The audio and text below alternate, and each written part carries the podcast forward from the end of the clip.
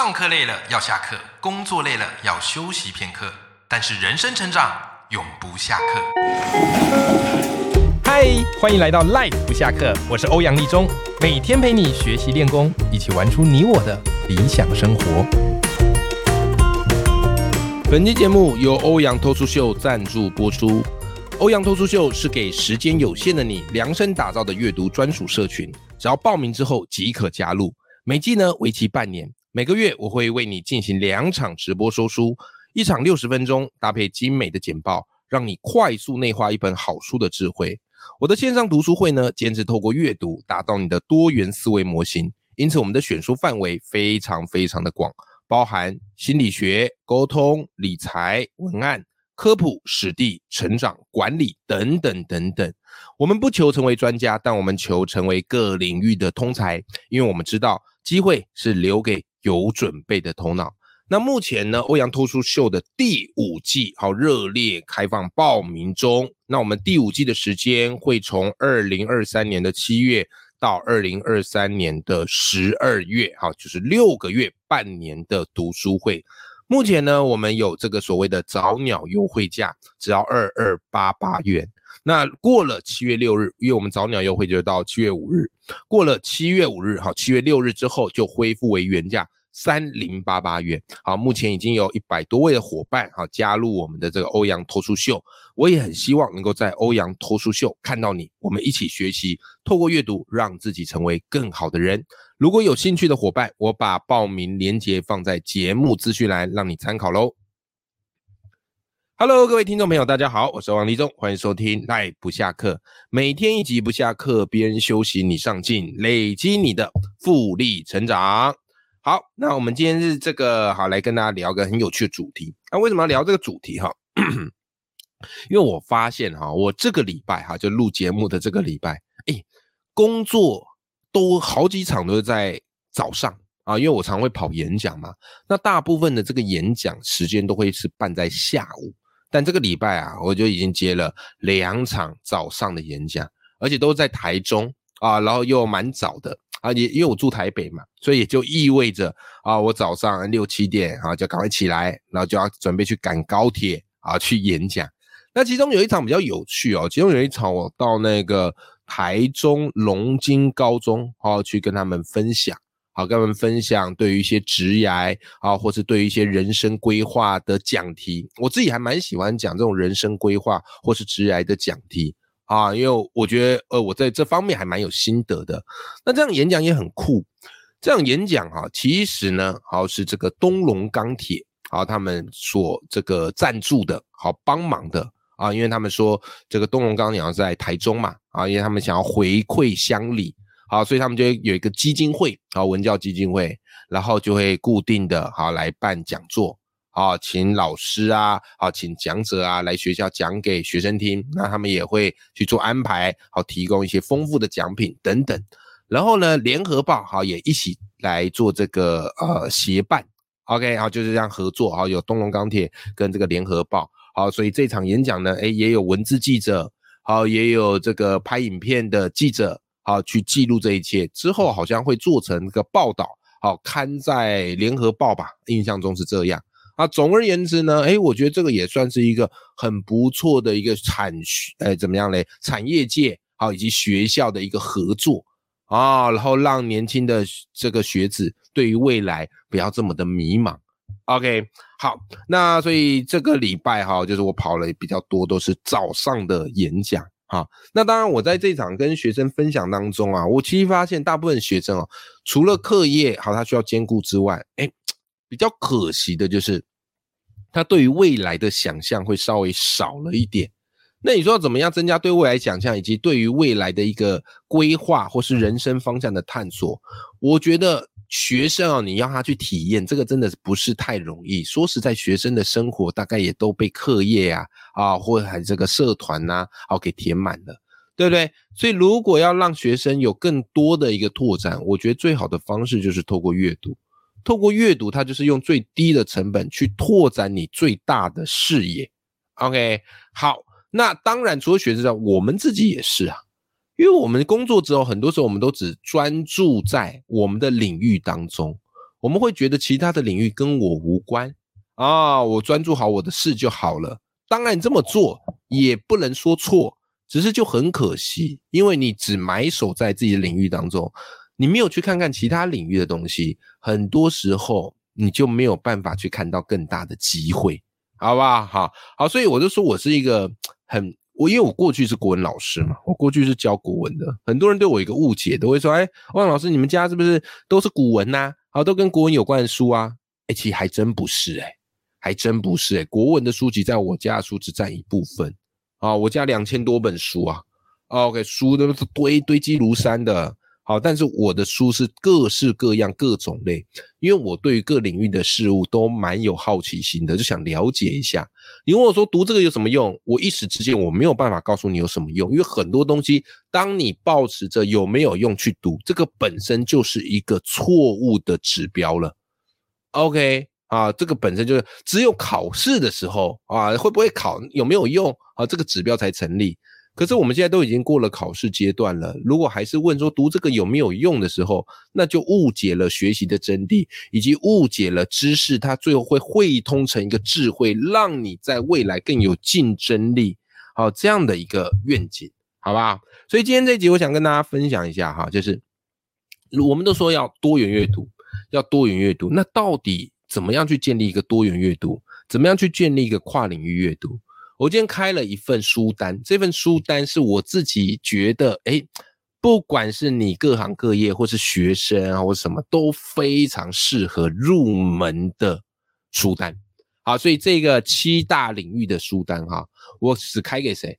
我只开给你这种想想要变强啊，想要让这个世界觉得更丰富的普通人啊，你我一般的这个普通人。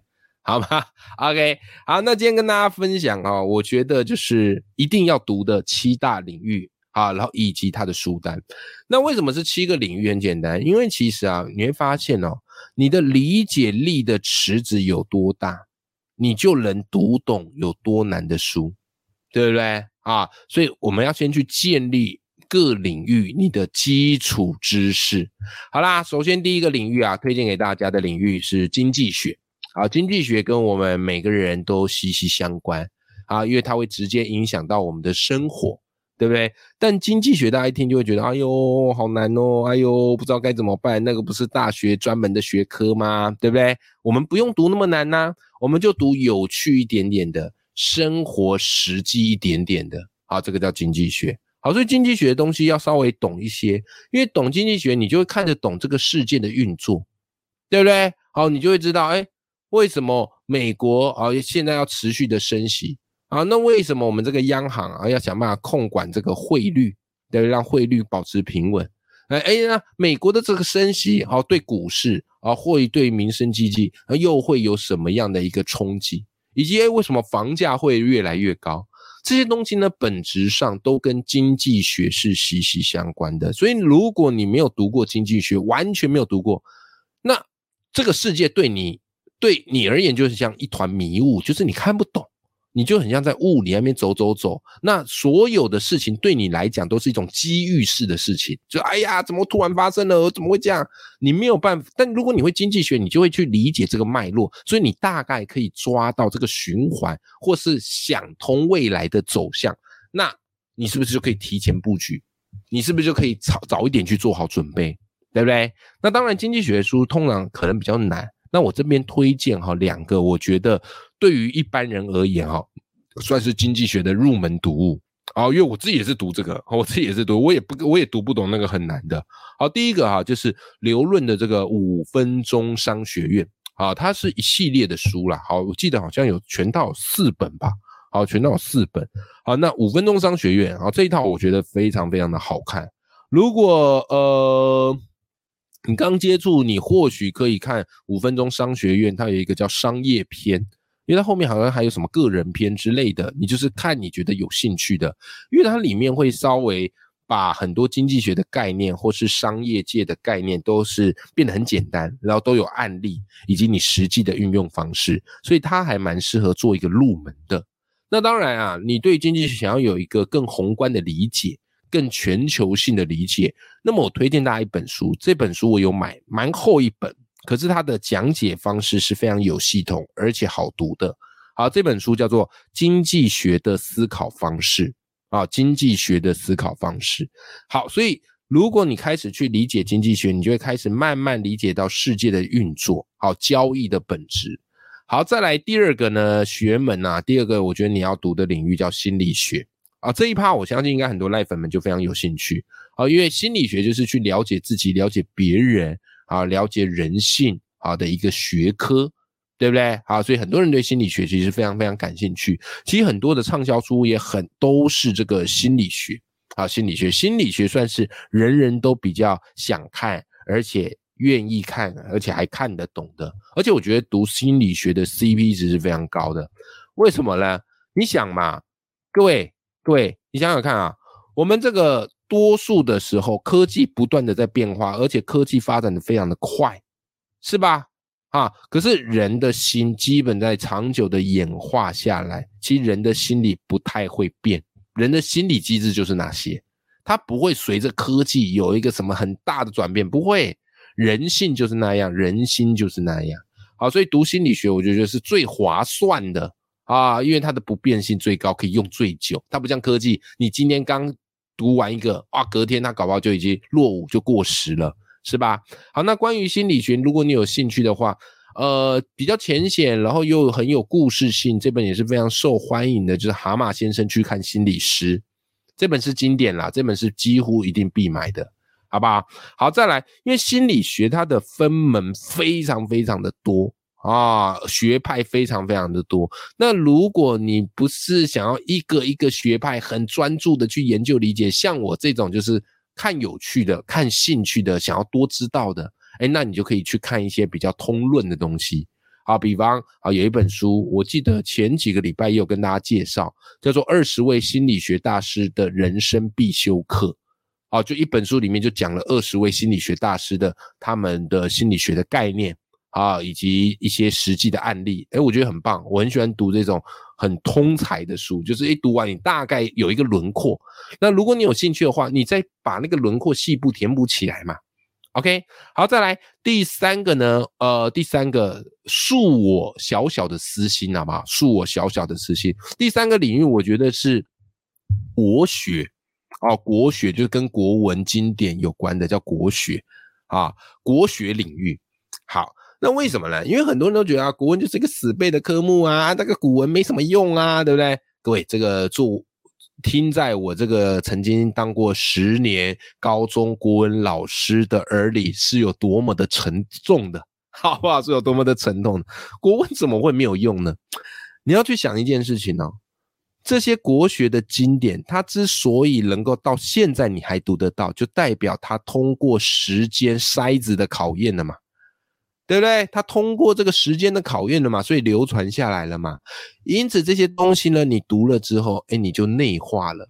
那读这些国文经典的目的到底什么呢？很简单，你人生会经历的坎，你人生会跌过的坑，其实大部分啊，前人都已经帮你走过，都跌过，都摔过了啦。你会有的那种难过、挫败的心境，古人也会有。而他们用一些非常精炼的文字，以及他们吸收、转换、消化过的情绪，升华出的这些想法，把它写成一篇文章，短短几句，好，或是几几个段落，哇，就可以把这个心境描绘的活灵活现，好，让你会有另外一种超脱的感受，好，所以我觉得这个东西当然是你提前去预习未来人生的风雨。OK，那当然了，叫你直接读经典文，对你而言可能会觉得有一点点，哎呀，不容易嘛，对不对？好，那我推荐你两本，我觉得是很棒的哈。一本叫做《厌世读论语》啊，之前我们有请那个厌世国文老师来节目嘛，啊，那我觉得这个厌世国文老师他对于国文的诠释是相当相当的厉害啊。读论语是他的其中一本，他还有其他的，啊，他还有其他厌世系列的，我觉得都找来读吧，都找来读。OK，好，然后另外一本呢，啊，叫做《上一堂人生国文课》，啊，是由杨梅老师好所写的。啊，他也是高中国文老师。那我觉得他最厉害就是他很会用影剧，啊，就电影啦、戏剧啦，啊，然后跟国文跟这些经典的文章做一个对接，OK，那他这样的一个诠释呢，就会让这篇文章别开生面，你读起来会觉得更有感、更有趣，好吗？好，再来第四个领域啊，我把它称之为叫做沟通技巧哦。沟通技巧的领域书，我觉得是必读的，我觉得是必读的。为什么？因为你会发现，很多人他不是能力不好，而是沟通成本太高。人家要跟他合作，或者人家要跟他交流，你会觉得哎很难跟他沟通，对不对？好，所以沟通成本越高的人，其实你会发现他在职场的价值可能相形之下也会比较低。不是他能力不好，是因为太难以沟通，好不好？所以沟通的书要看，沟通的书要看。那沟通书我最推荐什么呢？哈，最经典的你一定要读的叫《非暴力沟通》。哦，非暴力沟通，这是马歇尔博士经典中的经典。他的沟通就把它分成四个很重要的步骤啊，这边不暴雷啦。哎，我之前好像之前节目好像有非暴力沟通，你可以回去听一下，好，可以回去听一下。然后再，我觉得其实台湾的沟通书也都非常好，好，比方说我的好朋友这个张望行，啊，望行老师他有一本顺势沟通，有没有？这本书也是非常非常适合读的，好吧？还有小虎老师之前罗君红老师有来我们节目，小虎老师他出的这个沟通书也都非常好看。好，所以我觉得你拥有沟通的技巧，就等于是把你的能力在开杠杆。就你能力好，然后又好沟通，我天哪，那机会不是给你整盘端走吗？好，OK，OK，好，再来第五个领域哈啊，第五个领域，我认为是逻辑思辨啊，逻辑思辨。各位，你有发现这个社会充斥着假讯息、假资讯、假新闻，然后诈骗之类的，对不对？哎。所以我们要怎么样去识别出别人话里的玄机，或是识别出别人的话到底可不可以信？我觉得你拥有思辨逻辑能力蛮重要的。不过这类型的书，我坦白来讲，我觉得会比较难读，好，因为它涉及一些逻辑的语法啊，或者一些思辨的能力。但是呢，这种书就是慢慢啃，慢慢啃。好，这一系列书推荐你两本，一本叫做《说理》。好，说理这本书它有分两册，好上下册有两册，它是哈佛大学指定读物，非常非常好看，好非常非常好看。这本书我那时候在青春爱读书啊，就是哲青哥啊谢哲青的节目啊里面啊有有一集就特别在聊说理啊，如果你有兴趣，你可以去 YouTube 啊打说理啊青春爱读书就可以找得到。另外一本书叫做反智。啊，这本这本书也是非常的经典啊。那这个是我觉得逻辑思辨领域我们可以先看的书。好，我觉得你可以先从说理看起，它比较好读，而且笔法是比较有趣的。好，再来第六个哈，第六个我把它叫做自媒体经营。好，自媒体经营这个领域是非常重要的。你会发现，二零二三年好公布了这个啊，这个男生女生心目中最梦幻的前五名的行业。就你知道吗？啊，有一个行业啊，都在这个排行里面出现，那就 YouTuber，还有网站小编。所以你看哦，现在很多人其实是想做自媒体，很多人想做自媒体，而且还真的自媒体是有机会做出一条出路的。其实严格来说，我现在也是在做自媒体啊。我从学校离职之后，我持续耕耘粉砖，持续耕耘 Podcast，这就是在经营自媒体啊。那自媒体要怎么样经营才可以？这个长长久久呢，你一定要去找书来看。我最推荐的书是我好朋友李洛克所写的《个人品牌获利》。哦，我的好朋友呢，李洛克呢，把这个经营自媒体的方法、步骤、系统讲得太完全了。基本上，我觉得如果自媒体经营你只能看一本书，那你就看这本就够了啊，就真的就够了，好不好哈？好，再来另外一本呢，就是我觉得经营自媒体很重要，就是你也要懂得怎么用故事。来包装来做行销，好不好？这个故事包装不是说你讲个假的，不是，是要讲真的，但是要跟你的个人特质去做结合，所以说故事很重要。那当然，我就是要推荐我的这个贵人哈，许荣哲老师的故事课。他故事课有两集啊，有两本啊，一个是三分钟说十八万个故事，好，另外一本是百分之九十九有效的故事行销，创造影响力，都找来读吧。好，基本上你读加起来加李洛克那本三本，你对于自媒体的经营啊以及想法，应该就是有一个很基本的认知了。OK，好，最后一个第七个领域，我觉得是人生经验。我觉得读书最划算就是别人把他的这呃十几二十年来的人生经历啊汇聚成一本书啊，而且我觉得写书真的是佛心事业，真的写书真的是佛心事业。很多人他是不见得愿意写的，因为说实在，写书真的不好赚钱。但是你要花非常非常多的心力，所以我都非常感谢愿意写书的这个作者们。好，人生经验书我觉得也是必读，推荐你几本。好，一个是杨思棒医生的人生录影，非常好看。他这本书很特别的地方是，他其实每一篇都是在介绍一本书，可是他会把他自己的人生经验融合进去，使得你看起来不会像读书心得，更像是。斯邦医生透过他的人生经验来印证一本书的智慧。好，再来下一本叫做《内在原力》。好，《内在原力》啊，是这个艾瑞克好所写的。他要写三部曲嘛？目前《内在原力》已经写好两部曲了，对不对？好，《内在原力》还有《原力效应》都非常好看。还有一个是余维畅唱歌的人生，哎，一人创富。哦，一人创富啊！因为唱歌他本来哈是在外商公司担任主管，后来他就离开，好自行创业，好创办艺人公司，好经营自媒体，哦，非常非常厉害。他的理论跟系统都是可以让你茅塞顿开的。OK，好的，今天我们跟大家分享了七大领域的书单：经济学、心理学、国学、沟通，还有这个逻辑，以及自媒体经营，以及人生经验。当然，我不是说只读这七个领呃领域就够了啦，还有很多领域是我还没有好好涉略，或是今天来不及介绍的，好，都欢迎你可以补充推荐给我。好，但总而言之，我觉得这七个领域的书以及今天开的这些书单，我自己都读过，我觉得它会对于我们的世界观有一个更大的拓展。然后你会发现，你读完之后，哎，你的人生。变得好像可以看得更远，而且好像会有一些很有趣的点子冒出来，然后会让你迫不及待想要尝试脱离舒适圈。我很喜欢这种感觉。OK，永远要记住眼里有光，心中有火的自己。我们这期节目到这边，我们下期节目见，拜拜。